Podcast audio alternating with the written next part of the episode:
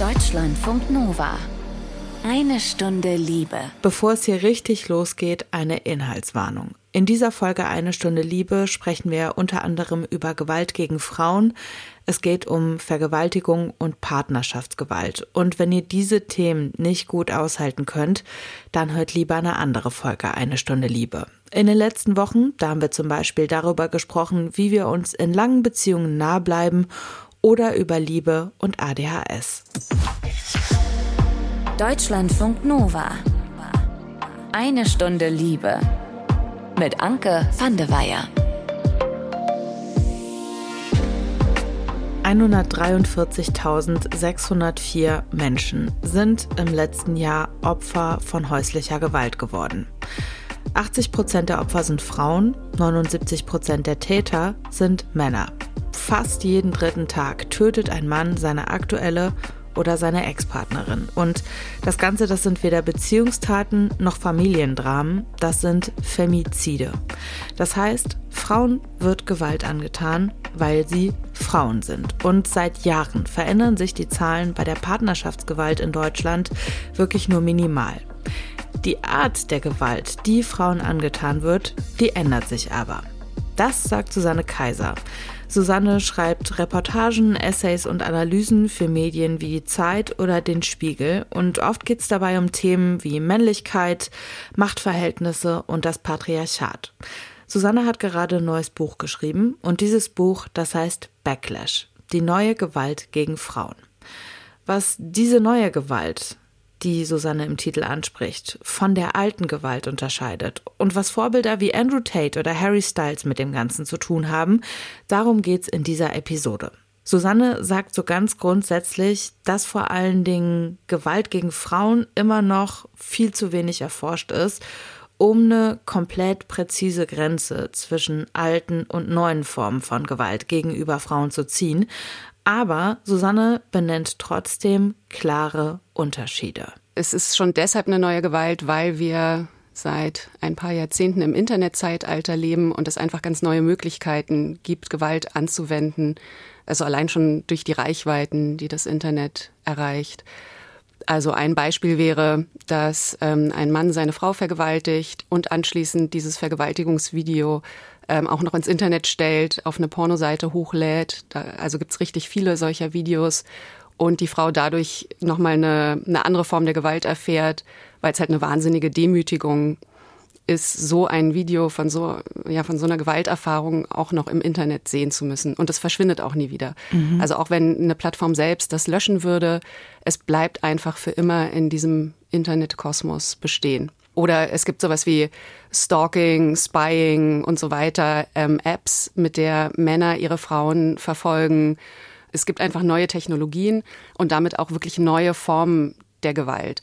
Aber ich würde auch sagen, dass selbst im, also im internetfreien häuslichen Bereich, was immer so häusliche Gewalt ähm, genannt wird, mhm. also männliche Gewalt gegenüber Partnerinnen, dass es auch da neue Qualitäten gibt. Und das liegt schon daran, dass wir ähm, heute zwischen Männern und Frauen so gleichberechtigt sind wie noch nie und es nicht mehr einfach möglich ist, die eigene Ehefrau zu vergewaltigen oder zu verprügeln oder was auch immer.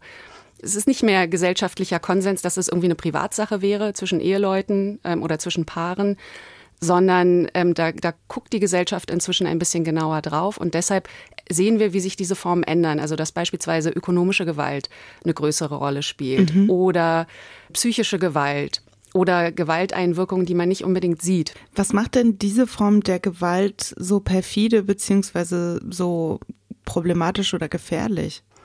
Also zum einen, dass sie weniger sichtbar ist, dass damit einher trotzdem auch ein Tabu geht. Also wir sprechen zwar gesamtgesellschaftlich schon ähm, über Gewalt und auch Gewaltfälle werden in der Presse ja regelmäßig thematisiert.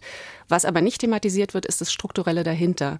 Was ist ursächlich für diese Gewalt? Weil, ne, das, also da müssten wir das ganze Patriarchat, mhm. was ja immer noch besteht, wir sind ja eben nicht gleichberechtigt. Zwar gleichberechtigter als jemals zuvor, aber es ist ja noch lange nicht erreicht. Ne? Es gibt immer noch ein Gender Pay Gap, ja und so weiter. Du hast es ja gerade schon erwähnt, dass es ja was Strukturelles ist. Warum brechen wir das denn, wenn es um Gewalt innerhalb einer Partnerschaft geht, so gerne auf die Individualebene runter, dass man irgendwie sagt, ja, das lag vielleicht auch an den Beziehungsdynamiken und so? Ja, ich glaube, das ist, das ist genau diese patriarchale, also Backlash-Dynamik, ähm, die ich ja auch im Buch benenne, dass es eben wahnsinnig schwer fällt, also im wahrsten Sinne des Wortes wehtut, über diese Themen zu sprechen, weil, also da, da sehen wir quasi wie so ein Spannungsfeld. Wir sind vom, von dem, wie wir sprechen, her, auch von, von der Presse, beispielsweise öffentlich-rechtlicher Rundfunk ganz besonders, sind wir unglaublich weit was ähm, Gleichberechtigung angeht. Das heißt, wir, ähm, es wird eine gendersensible Sprache benutzt. Ähm, die Ziele der Gleichberechtigung, die werden nicht mehr angezweifelt. Ne? Dass eine Frau genauso viel wert ist, potenziell genau dasselbe kann wie ein Mann auch. Das wird ja nicht mehr angezweifelt.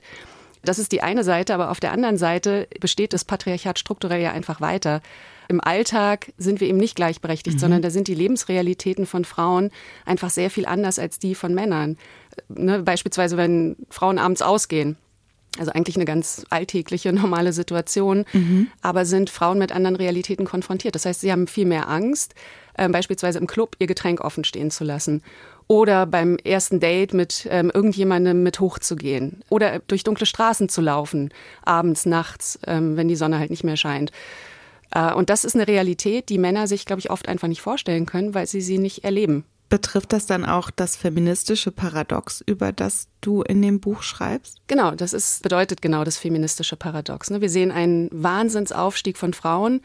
Das ist sichtbar, was, wie erfolgreich Frauen sind, auch durchs Internet natürlich. Sie können alles werden, alles, alles sein, was sie wollen. Ähm, Kanzlerin, Außenministerin, Fußballkommentatorin. Das bringen wir auch, auch kleinen Kindern schon bei, dass es da eigentlich keine Einschränkungen gibt oder geben sollte ähm, auf der einen Seite und genau das, diese Sichtbarkeit, dieser Erfolg, dieser Aufstieg, der führt dazu, dass wir auch eben ne, einen Wahnsinns-Backlash dagegen ähm, sehen. Wir sehen den Aufstieg von Autoritären, wie in den USA mit Donald Trump oder in Schweden jetzt beispielsweise, wo die feministische Regierung einfach abgelöst wurde durch Rechte, was sich, glaube ich, vorher so niemand vorstellen konnte, dass das passieren würde. In Italien sehen wir das, in Frankreich. Ne, das ist die politische Dimension. Wir sehen es aber auch im, im Netz an den Hasskommentaren und an der Gewalt gegen Frauen, die da absolut exzessiv äh, praktiziert wird. Und wir sehen es eben in der Zunahme von, von häuslicher Gewalt und insgesamt Gewalt gegen Frauen, wie weit diese Schere auseinandergeht. Und da würde ich sagen, das liegt genau daran, dass auf der einen Seite wir eben so einen wahnsinnig woken Diskurs haben und denken, wir sind eigentlich schon gleichberechtigt oder wir sollten es auf jeden Fall sein. Und auf der anderen Seite das Patriarchat strukturell aber einfach weiter besteht. Ähm, und da ja vielleicht so manchmal ein bisschen mm, der Wille fehlt, das wirklich zu beenden, diese Strukturen. Du schreibst, dass es diese Backlashes auch in früheren Epochen schon gegeben hat, beziehungsweise in früheren feministischen Wellen wo ich mich frage, hätte man den aktuellen Backlash dann nicht eigentlich kommen sehen können? Hätte man sicher. Ich glaube, sowas wie ein Backlash, das, das gibt es gegen alle ähm, Emanzipations- und Freiheitsbewegungen. Also das ist was, ne, da, das nennt ja auch Susanne Faludi, die auch ein Buch mit dem Titel Backlash geschrieben hat, ähm, auch Pendelbewegung, das wird generell auch ne, ganz allgemein einfach als Pendelbewegung beschrieben. Der Fortschritt, der geht halt vor und dann auch manchmal wieder zurück. Aber ich finde ja, dass diese Metapher ähm, überhaupt nicht mehr treffend ist. Und das liegt natürlich auch daran, dass wir im Internetzeitalter leben und sich einfach alle jederzeit potenziell äußern können.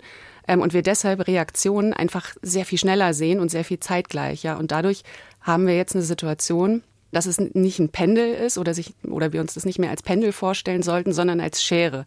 Wenn die eine Seite weiter aufgeht, dann zieht die andere Seite quasi gleichzeitig mit. Mhm. Natürlich ist es irgendwie eine Sache, die man vorhersehen kann, aber danach entscheidet sich ja nicht, ähm, ob ich mich jetzt als Feministin beispielsweise für Gleichberechtigung einsetze. Genau, aber wenn man es hätte vorhersehen können, dann hätte man ja zum Beispiel Prävention betreiben können oder sowas. Ja, das ist halt unheimlich schwer. Ich glaube, ne, wir sehen ja auch ähm, vorher, dass ähm, die Welt um mehr als 1,5 Grad heißer werden wird. Aber so richtig mhm. ähm, führt es ja nicht dazu, dass dass da ein Umdenken stattfindet und so. Und wenn das schon so unglaublich schwer ist, also wenn man bestimmte Ziele verfolgt und da ja sowieso unglaublich viele Hindernisse im Weg hat, die es zu überwinden gilt. Also sehen wir eben auch bei Gewalt gegen Frauen. Ne? Es gibt, es sind so viele Stellen, die da eine Rolle spielen, wenn eine Frau sich von ihrem Partner trennen will.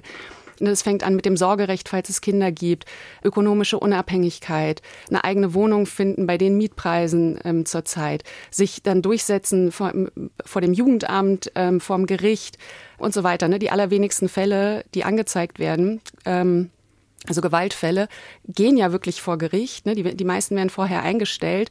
Es kommt selten zum Prozess und wenn es zum Prozess ähm, kommt, ist es noch seltener, dass der Täter wirklich verurteilt wird. Das sind ja so viele Baustellen, dass dann noch zu antizipieren, dass es einen Backlash geben würde, einfach eine, ja, eine viel zu große ähm, Herausforderung ist. Wir haben eben schon das Thema Opfer bzw. Täter von Gewalt angesprochen. Und wenn man sich mal die Opfer anguckt, dann kann man feststellen, dass vor allen Dingen zwei Gruppen von Frauen am ehesten Opfer häuslicher Gewalt werden. Das sind einmal arme Frauen. Das war auch schon länger bekannt, weil die sind finanziell am abhängigsten. Die verfügen über die wenigsten Ressourcen und es ist für sie eben dementsprechend auch viel schwieriger, sich aus gewaltvollen Partnerschaften zu befreien. Im Buch bezieht sich Susanne auf Erkenntnisse, was das Thema angeht, aus der Gewaltforschung. Und die andere Gruppe, die am stärksten von Gewalt betroffen ist, das sind Akademikerinnen. Das sind also Frauen, die sind hochgebildet, die sind mit ihrem Partner finanziell auf Augenhöhe oder sind ihm sogar überlegen. Und laut der Politologin und Sozialwissenschaftlerin Monika Schröttle, die in dem Buch auch zitiert wird, erträgt der Partner aber diese Augenhöhe bzw. Überlegenheit nicht. Und er erträgt auch nicht, dass die Frau sich eben nicht so einfach kontrollieren lässt. Und deswegen wird der Mann gewalttätig. Und es klingt vor allen Dingen in diesem Zusammenhang sehr, sehr zynisch, aber es ist tatsächlich so für seine Gewalt gegenüber Frauen berühmt geworden ist Andrew Tate. Und um den geht's jetzt mit Susanne. Den Namen Andrew Tate, den habt ihr die letzten Monate bestimmt schon mal gehört. Der Typ ist ehemaliger Kickboxer. Er ist selbsternannter King of Toxic Masculinity und er tritt bzw. trat auch wie so ein Life-Coach auf. Dazu gehört zum Beispiel die sogenannte Hustlers University. Da bietet Andrew Tate unter anderem kostenpflichtige Kurse an, bei denen will er Teilnehmern vermitteln, wie die an Geld, an Reichtum, an schnelle Autos und schöne, unterwürfige Frauen kommen, mit ihm selbst eben als Vorbild. Und Andrew Tate, der steht eben auch für ein extrem misogynes Frauenbild. Demnach sind Frauen das Eigentum von Männern, Frauen können nicht Auto fahren, Frauen gehören als Hausfrauen ins Haus oder auch sie tragen eine Mitverantwortung, wenn sie vergewaltigt werden. Im Dezember, da ist Andrew Tate in Rumänien verhaftet worden, unter anderem wegen Verdachts auf Menschenhandel und Vergewaltigung. Trotzdem wird Andrew Tate aber von seinen Fans, vor allen Dingen eben im Netz, immer noch verteidigt und gefeiert. Seine Social Media Accounts, die sind mittlerweile bis auf den Twitter Account gesperrt. Auf Twitter, da folgen ihm noch über 5 Millionen Accounts. Auf TikTok, da wurden seine Videos Milliarden Male angeguckt und vor der Sperre, da hatte er zum Beispiel auf Instagram fast 5 Millionen Follower. Also das ist schon wirklich eine Menge von vor allen Dingen Männern, die da eben Fans von Andrew Tate sind. Susanne hat mir erklärt, warum gerade der sich so gut als Vorbild für Männer eignet. Ja, und wer eigentlich diese Fans von Andrew Tate sind. Das sind ja nicht die, weiß ich nicht, Trump-Anhänger zum Beispiel, wo man sagen könnte, na klar, die verlieren jetzt irgendwie ihre Privilegien im fortgeschrittenen Alter und kommen damit irgendwie nicht klar. Sondern es sind ja, also wenn man sich TikTok die Zielgruppe anguckt, 13- bis 19-Jährige, Ne, ich würde mal schätzen, Andrew Tates äh, Fangroup ist noch ein bisschen, also zwischen 13 und sagen wir 30. Mhm. Ähm, aber das ist die nächste Generation einfach an Männern, die irgendwann mal Familien haben werden und Partnerschaften. Da kann man jetzt noch nicht mal zynisch sagen, dass das Problem sich irgendwann durch die Zeit erledigt, die vergeht. Ne? Nee, genau. Also nicht mal, nicht mal der Zynismus wäre angebracht. Und ich glaube schon, dass es damit, also mit diesem Spannungsfeld zu tun hat. Jungs werden heute einfach mit unglaublich ambivalenten Erwartungen groß. Auf der einen Seite gibt es eben diesen woken Diskurs. Wir sagen ihnen, du musst Grenzen akzeptieren. Nein heißt Nein. Wein doch auch mal, auch in der Öffentlichkeit ist überhaupt nicht schlimm. Rosa ist doch auch eine schöne Farbe und mach doch einen Tanzkurs oder sowas, Ballett. Das können Jungs auch machen. Ne, sie werden mit all dem auf der einen Seite groß und eben auch damit, dass Männlichkeit, ähm, wenn sie toxisch ist, ähm, und wir haben noch nicht so richtig eine Alternative dazu gefunden, gesamtgesellschaftlich, eine irgendwie problematisch ist, schwierig ist. Das ist die eine Seite und auf der anderen Seite zeigt unsere Kultur kleinen Kindern, Jungs, Mädchen, eigentlich allen ja was ganz anderes. Und das ist richtig cool, sind so toxische Männer wie Johnny Depp, meistgegoogelter Mann ähm, letztes Jahr. Cristiano Ronaldo, Jerome Boateng, ne, die beide mhm. irgendwie wegen häuslicher Gewalt, Vergewaltigung und so weiter angezeigt sind. Irgendwelche Marvel Superheroes, die auch ihre Probleme generell mit Gewalt lösen. Das sind ja die Vorbilder. So, und jetzt steht so ein Kind ein männliches Kind vor der Wahl. Will ich diese ungewisse Männlichkeit, die irgendwie defizitär ist, wo ich nicht so genau weiß, was soll das überhaupt sein? Das ist total, ne, das ist also eigentlich eine Verunsicherung von Männlichkeit. Oder nehme ich auf der anderen Seite ganz klar die Alpha-Männlichkeit. Ist total mhm. einfach, was zu tun ist. Ich muss, ein, ich muss nur stark sein und ein bisschen trainieren und hart sein. Ähm, ich habe Privilegien. Ja, und ich habe irgendwie eine einfache Lösung auf eine sehr, sehr komplexe Welt, die uns das Internet ja auch jeden Tag in der vollen Komplexität vor Augen führt. Auf der anderen Seite gibt's dann ja aber auch so Leute wie zum Beispiel Harry Styles, ne, der ja für einen ganz anderen Typ von Mann steht, ähm, bei dem es irgendwie ja auch sehr viel finde ich, darum geht, dass er auch eine weiche Seite hat. Ne? Der trägt irgendwie Nagellack zum Beispiel, bringt auch eigenen Nagellack raus. Das stellt aber überhaupt nicht seine Männlichkeit in Frage. Und mein Gedanke dazu ist, dass ja auch jemand wie Harry Styles, der finde ich sehr freudvoll wirkt, ähm, sehr, sehr viele Frauen haben kann, wie man ja auf den Konzerten unter anderem sieht. Ähm, und so jemand wie eben Andrew Tate, der steht für mich eben für so diese ja, für Bad Vibes, ne? Also so, der hat ja nichts Freudvolles, was der so ausstrahlt. Warum ist dann nicht so eine Figur wie zum Beispiel Harry Styles so ein Vorbild? Also Harry Styles ist ja auch ein Riesenvorbild, sonst wäre der nicht so ein Superstar. Ähm, das ist ja schon so, dass es ganz viele, auch, auch Jungs und ähm, Jugendliche, also männliche Jugendliche gibt und bestimmt auch Männer, die den total toll finden und das auch cool finden, dass der so genderoffen quasi ist. Also ist ja nicht nur von der Identität her, ist es völlig offen und mhm. ungeklärt, mhm. sondern auch von der Orientierung. Es wird ja auch immer wieder thematisiert. Ne? Ist er nicht doch schwul oder ist er bi oder, aber er sagt halt dazu nichts. Mhm. Ähm, muss er auch nicht, finde ich. Ne? Das ist ja auch, das ist einfach seine Sache. Mhm. Ähm, und man muss sich da ja auch nicht festlegen. Aber trotzdem sind ja auf den Konzerten zum Beispiel fast nur Frauen auch. Das wusste ich nicht. Ich war noch ich nicht bin, auf dem, ich bin so Harry Styles Konzert. bin so ein bisschen vielleicht in dem Thema drin, weil da habe ich mich gefragt, also der könnte ja irgendwie auch so eine Vorbildfigur eben auch für Männer sein. Ja, also ich kann mir schon vorstellen, dass es trotzdem auch, auch Männer gibt, die ihn ziemlich cool finden. Aber ja, vielleicht ist es erstmal für Frauen interessanter. Und ich glaube, dass, dass du damit gerade auch ein bisschen mit so einem Mythos aufgeräumt hast, den gerade so maskulinistische Gruppen, ähm, so Alpha-Männer und so immer verbreiten. Und der ist, dass Frauen das ja eigentlich so wollen. Die wollen ja mhm. so einen mhm. starken Mann und die, das sagt ja Andrew Tate auch, ne? Die wollen es ja. So, die sind eigentlich selber schuld, wenn sie dann unterdrückt werden. Ähm, und das widerlegt das so ein, so ein ganz bisschen. Genau, weil ich mich nämlich auch wirklich gefragt habe, so bei Andrew Tate, da geht es ja so sehr viel darum, wie man irgendwie Frauen rumkriegen kann und so. Und selbst wenn man mal auf dieser Ebene bleibt, ne, irgendwie wie es darum geht, dass man Frauen rumkriegen kann, über die Motive kann man jetzt sicherlich diskutieren, dann ist ja so jemand wie Harry Styles zum Beispiel darin auch potenziell sehr erfolgreich und hat aber noch Spaß dabei. Der ist sogar deutlich erfolgreicher als Andrew Tate, wenn es darum geht, Frauen rumzukriegen, würde ich jetzt mal vermuten. Aber ich glaube, darum geht es gar nicht. Es geht nicht darum, Frauen rumzukriegen, sondern Frauen zu dominieren und zu mhm. unterwerfen. Und das ist was anderes. Und da, glaube ich, können trotzdem viele noch was mit anfangen, gerade wenn sie noch in dieser, in dieser so unsicheren Pubertät sind, wo sie sich noch finden müssen. Da ist das vielleicht, wenn man gar nicht so viel Kontakt mit dem anderen Geschlecht hat, ähm, also Stichwort Incel-Szene und so, ähm, dann kann das vielleicht schon attraktiv sein, wenn einer dann sagt, ja, die müssen dir alle zu Füßen liegen, die finden es auch gut und himmeln dich dafür vielleicht sogar noch an. Und da steckt ja auch eine ganze Menge Provokation drin. Das ist ja auch noch so ein Punkt. Also womit können junge Männer denn heutzutage noch provozieren? Also mit Piercings, Tattoos, lauter Krawallmusik.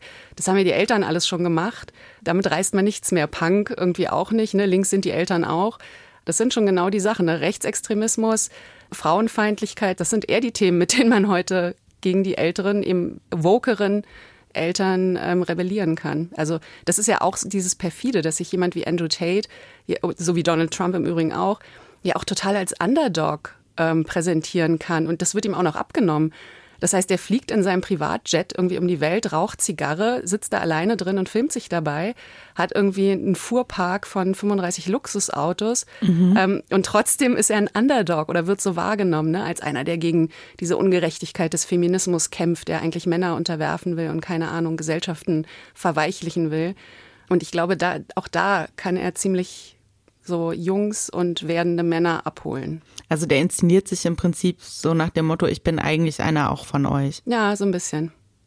Und eröffnet damit natürlich auch potenziell mehr nochmal die Türe, dass diese ganzen Männer, die ihm da folgen, auch wie er werden können, obwohl die das ja höchstwahrscheinlich nicht werden, weil wir wissen alle, dass nicht jeder ein Privatjet haben kann. Ja, na klar. Das, also ich meine, das ist ja vor allem ein Geschäftsmodell, was Andrew Tate da fährt. Ähm, und auch ein Schneeballsystem. Das ist völlig klar, dass das vor allem zu seinem Erfolg beiträgt und zu seinem Reichtum, aber nicht für die nächste Generation an Jungs und an Männern irgendwie ein zukunftsträchtiges Modell sein wird. Würdest du denn eher jemanden wie Andrew Tate als den Mann der Zukunft sehen oder jemanden wie Harry Styles, um die beiden nochmal so gegeneinander zu stellen? Das ist total schwer zu sagen. Das, das ist eben das, was auch das feministische Paradox ausmacht. Wir sehen halt beides. Ähm, und ich kann mir schon vorstellen, dass beide auch weiterhin erfolgreich sein werden. Also wenn es nicht Andrew Tate selbst ist, dann irgendein Nachfolger. Ne? Der ist mhm. ja jetzt mhm. erstmal im Gefängnis. Aber das sehen wir schon, dass es dass offenbar beide Richtungen und auch, auch in dieser vielleicht polarisierten Form eine große Anhängerschaft einfach mobilisieren können. Wenn ihr euch nochmal tiefer in das Thema einlesen wollt, dann sei euch an dieser Stelle Susannes neues Buch empfohlen. Backlash, die neue Gewalt gegen Frauen heißt das. Und in diesem Buch, da geht es neben den Themen, die wir in dieser Episode Eine Stunde Liebe besprochen haben, unter anderem auch darum, warum die Täter dieser neuen Gewalt gegen Frauen, die Susanne im Titel benennt, oft sehr gebildet sind. Die haben zum Beispiel Jura, Medizin oder BWL studiert. Die sind beruflich super erfolgreich und die sind die Bevölkerungsgruppe, die zum Beispiel die MeToo-Bewegung am stärksten von allen ablehnen. Ich habe euch dazu auch nochmal in den Show Notes eine Studie des Bundesministeriums für Familie, Senioren, Frauen und Jugend verlinkt. Die Studie, die heißt Sexismus im Alltag. Und wie gesagt, mehr dazu steht auch in Susannes neuem Buch. Das kostet 22 Euro als gebundene Ausgabe und 18 Euro als E-Book. An dieser Stelle gibt's einen Themensprung. Bevor ihr noch ein Liebestagebuch bekommt, gibt's jetzt erstmal eine Runde Geschenke für euch. Und zwar Tickets für eine Stunde Liebe meets Fail in Love Nights. Fail in Love Nights, das ist die Show, ja, bei der es um alle Liebes- und Dating-Fuck-Ups aber auch Happy Ends geht. Und mit den Fail in Love Nights, da haben wir uns zusammengetan und veranstalten am 11. März einen richtig coolen Abend in Stuttgart in der Rosenau. Ich werde die Show zusammen mit Juli von Fellendorf Nights moderieren und zu Gast ist unter anderem Michael. Und der wird in Stuttgart darüber sprechen, wie er wirklich ganz kurz vor seiner Hochzeit einen Rückzieher gemacht hat. Er hat die Hochzeit abgeblasen, weil er gemerkt hat, ich stehe gar nicht auf Frauen. Und der Paartherapeut Louis Kimion, der ist auch noch da. Der wird unter anderem erklären, wie wir lernen können, achtsam miteinander zu streiten. Infos zu der Show, die verlinke ich euch in den Show Notes. Da findet ihr auch den Link zu den Tickets, aber einmal zwei Tickets, die verschenke ich auch jetzt einfach mal an euch.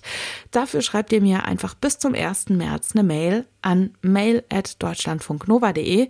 Ja, und sagt gerne auch mal, wen ihr zu der Show damit hinnehmen würdet. Und schreibt bitte, bitte sowas wie Stuttgart oder Fail in Love Nights in den Betreff, dann finden wir die Mails auf jeden Fall. Also, 11. März, Stuttgart, Rosenau, eine Stunde Liebe meets Fail in Love Nights.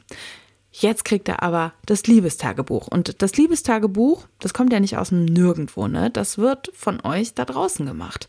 Von HörerInnen, die uns in ihr Liebes-, Dating-, Sexleben mitnehmen. Ja, oder die auch schon mal vom ein oder anderen Dating-Fail erzählen. Und diesmal, da lernt ihr wen Neues kennen. Hi, äh, ich bin Caro und ich möchte beim Liebestagebuch mitmachen, weil ich glaube, dass meine Geschichte eine ist, die viele andere auch haben und da vielleicht mitfühlen können. Und ich warte eigentlich immer auf den Beitrag am Ende, auf das Liebestagebuch. Das ist mein Lieblingsteil. Und jedes Mal, wenn ich das höre, denke ich mir, wow, was für eine spannende Geschichte. Und die hätte ich auch zu erzählen. Deswegen habe ich mich gemeldet. Caro ist Anfang 30 und die Geschichte, die sie zu erzählen hat, die hört er jetzt, beziehungsweise hört er den Anfang davon. Mit Anfang 20 habe ich meinen Ex-Freund kennengelernt. Er war äh, oder ist drei Jahre jünger und wir haben halt also alles zwischen 20 und 30 miteinander durchgemacht. Er war im Ausland, also wir haben zwischendrin auch eine Fernbeziehung geführt. Wir haben auseinander gewohnt, wir haben zusammen gewohnt und irgendwann so nach sieben Jahren ungefähr ist die Beziehung einfach so ein bisschen, ich glaube, viele sagen eingeschlafen, äh, ist so ein bisschen langweilig geworden. Und ich habe mich ein bisschen umgeschaut. Dann habe ich mit wem anders geschrieben. Also ich habe so ein bisschen meine, meine Fühler ausgestreckt und das ist dann herausgekommen. Und dann haben wir uns aus der Situation heraus, also aus der Krise quasi dafür entschieden, die Beziehung zu öffnen. Wir haben überlegt, okay, trennen wir uns, weil es anscheinend ein Bedürfnis gibt von meiner Seite, dass ich auch andere Menschen treffen möchte, in meinem Leben haben möchte. Oder schauen wir, dass wir das zusammen hinbekommen. Und äh, mein Ex-Partner war da sehr offen für das einzugehen und zu sagen, ich, ich mag, was wir haben und ich möchte das nicht aufgeben, nur weil du das Bedürfnis hast, andere Menschen in unsere Beziehung zu lassen. Und ich kann, ich kann mich darauf einlassen und lass uns das versuchen. Und haben uns so Stück für Stück über mehrere Jahre an eine offene Beziehung gewagt und das hat wirklich gut funktioniert. Und irgendwann hat er gemerkt, so, wow, das macht überhaupt nichts mit unserer Beziehung. Also die Liebe zueinander geht nicht weg, nur weil ich andere Frauen treffe und mit denen schlafe oder mich mit denen gut verstehe. Das macht mit dem, was wir haben, gar nichts. Und ich habe dann irgendwann jemanden kennengelernt, also ein Mann, mit dem ich mich häufiger getroffen hatte und gemerkt habe, wow, das ist nicht nur Sex, sondern die Person interessiert mich wirklich. Und habe da mit meinem Freund drüber gesprochen. Wir haben immer über alles gesprochen, uns immer ausgetauscht, wie geht's dir damit? Und ich habe ihm halt erzählt, du weißt ja, da ist der Jones, den ich äh, häufiger treffe und den finde ich mehr als nur gut fürs Bett irgendwie. Und er sagte dann, finde ich voll schön, weil er scheint dir gut zu tun und du magst ihn und er mag dich anscheinend und das also mag ich lieber, als wenn du jede Woche einen anderen im Bett hättest. So, go for it. Ich unterstütze dich und bin da bei dir. Und damit habe ich mich dann auf Jones eingelassen und habe das zugelassen, dass da mehr entsteht, außer eine, eine Bettgeschichte. In der Regel habe ich äh, Jones einmal die Woche getroffen. Es wurde dann so intensiv und also wir haben dann auch Sachen gemacht außerhalb äh, des Schlafzimmers, sind jetzt Kino gegangen, essen gegangen, mit Freunden rausgegangen und es hat sich eine Beziehung entwickelt. Und ich habe mit meinem Freund immer kommuniziert. Also wir haben immer über alles gesprochen. Er hat auch Frauen regelmäßig gedatet und so zwei, dreimal kam es dazu, dass die Frauen eine Beziehung wollten. Also dass es so ernst wurde. Und ich fand es voll schön, dass er so Verbindungen eingeht. Und er hat das aber immer, wenn es soweit kam, abgebrochen. Also er hat dann den Kontakt abgebrochen, hat es nicht so weit kommen lassen, dass es eine Beziehung wird. Und ich habe gemerkt, dass er diesen einen Schritt in die Polyamorie in dem Fall, den ich gegangen war, dass er den nicht gehen konnte oder wollte. Das hat er immer abgeblockt und da fing es so ein bisschen an, dass ich gemerkt habe, oh, vielleicht, wenn er das selbst für sich nicht möchte, wieso ist er okay damit, dass ich das mache oder kann er das überhaupt nachvollziehen? Und wenn er das nicht nachvollziehen kann, dann sagt er das vielleicht nur, dass es okay für ihn ist, weil er mich nicht verlieren möchte.